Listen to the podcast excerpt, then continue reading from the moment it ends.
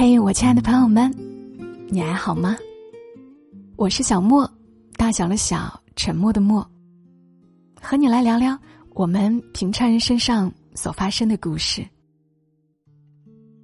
当你看到大专课堂上老师教我们洗澡这期节目的标题，是不是有一点点疑惑？洗澡还用教的吗？听完你就会发现。为什么洗澡需要有人教？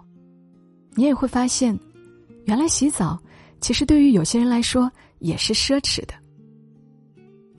这世间有很多是我们并不了解的事。听完以后，你一定也会觉得，能够好好洗澡是幸福的。今晚的内容来自于作者豆瓣用户，再也不是小牛了，他的分享。他说：“刚才快乐冲凉时，想起来一件事情。大专刚入学的时候，我读的专业有一门课叫《生活与礼仪》。第一堂课上，老师带来了一行李箱东西，就是一些红酒杯、香槟杯之类的，还有一些丝巾、领带等等，许多道具。”同学们大部分都像我一样，极度贫困的穷山旮旯来的，哪见过这架势啊？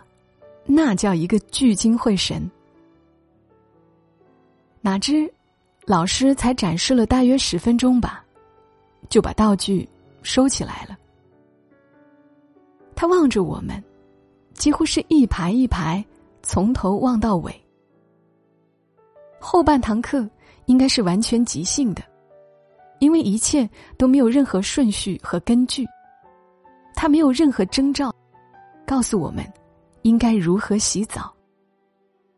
真的，他讲的很细很细。打泡沫的时候，要先在手心里打出来，再洗头发。光洗头发不行，要用指腹搓揉头皮，把多余的油脂洗掉。光洗脸不行，要洗耳朵后面。刚开始搓不掉泥没关系，慢慢洗，总能洗干净的。我写到这里，可能会有人觉得太夸张了。怎么会高中毕业了读大专了还不知道怎么洗澡？这老师太侮辱人了，要不就是我在编造。说起来不怕大家笑话。我小时候一年才洗一次澡，并且我和我姐姐是共用一盆洗澡水，爸妈搓完一个再搓一个，囫囵搓，不管干不干净，搓过就算完了。初中住校，每周日一次，高中可能四天或者五天一次。我不知道不洗澡应该算主动选择，还是算被动接受。很多时候，这两者会在意识里搅在一起。客观条件来说，我们村通自来水大概是我十四岁左右的时候。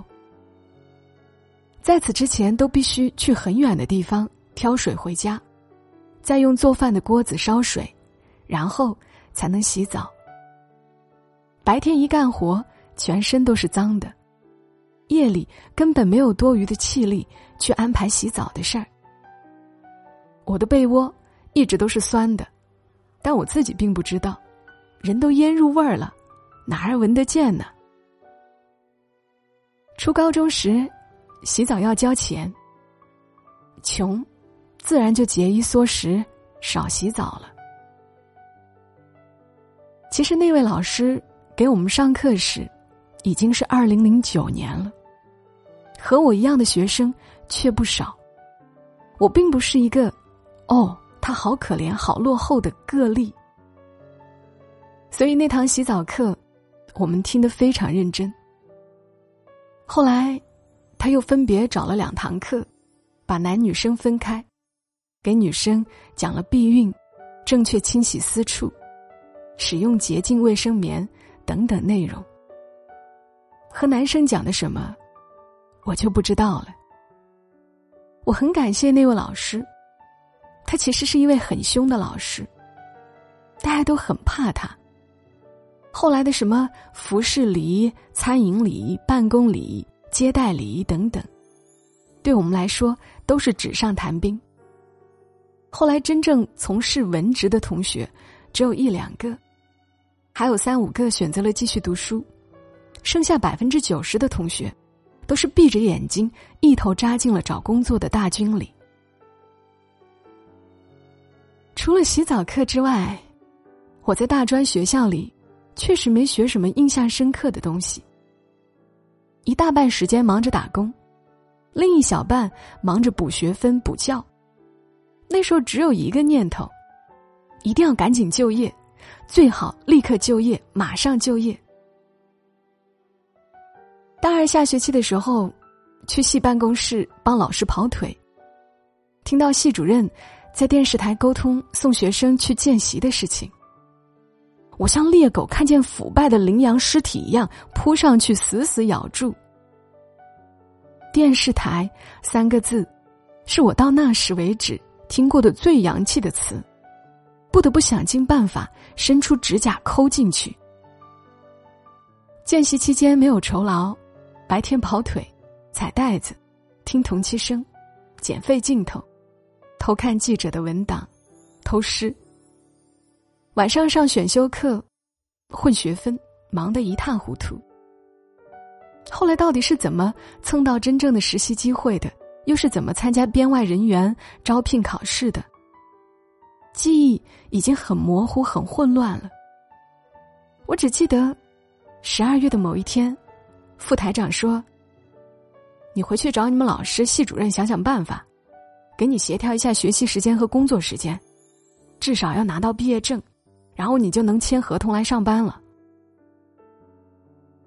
那天，我哭着找到系主任。他是一个矮小的、肚子大大的、眉毛很长的老头。我说：“老师，怎么办呀？我好像考上了，可是我没有毕业证。”系主任哈哈大笑，扶着桌子笑得直不起腰。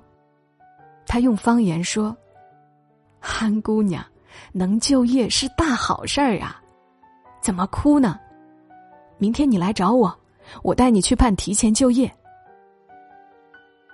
他带着我跑了几个部门，拿了几张纸交给电视台。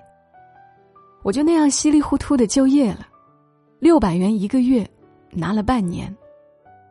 终于在二零一二年六月二十六号拿到毕业证，工资加到了一千四百元。也就是在那一天。单位给我安排了一间十一平米左右的宿舍，里面有洗手间，热水随便用，还不要钱，每个月两百管理费。那天我多开心呀，一边唱歌一边洗澡，洗了好久。耳朵前面、耳朵背面、大腿内侧、膝盖窝窝，认认真真洗得干干净净。我的确不是读书那块料，从小学一年级开始，一直是修一下念一下，又修一下又念一下。光是学汉语就要累死了，还要学汉语写出来的课本，没有完完整整的、系统的接受过学院教育，学校留给我的也大多是不太美好的回忆。但是今晚，就是这么突然的。想起了这两位老师，心里觉得既温暖，又难过。听说生活礼仪老师后来跳槽了，而系主任在我考上编那一年突然去世了。我下节目，打开手机听到消息，飞奔去殡仪馆参加告别仪式时，堂内已经黑压压站满了他的学生。现在回头写这些事。恍恍惚惚的，像一个梦。不知道该如何总结今晚的情绪。或许是幸好吧，幸好没有高中一毕业就去广东打工，幸好还是上了大专，才学会了怎么洗澡。不知道怎么回事，读完这篇文，我一个人对着电脑哭了起来，哭了好一阵，才又重新打开话筒。对于很多人来说，这一辈子能一点点过得好起来，是要经历很多的。在作者的这篇文的评论区，有特别多的评论。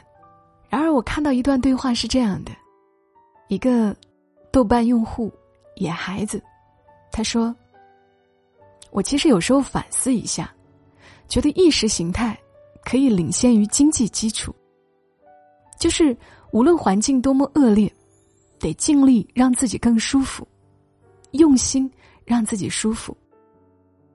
我想想，小时候即便再穷，可以上山捡石头，在院子角垒个小屋子，上面盖茅草，然后草不要钱，烧好水后可以自由的在小屋里洗。过去没有做到，原因好多。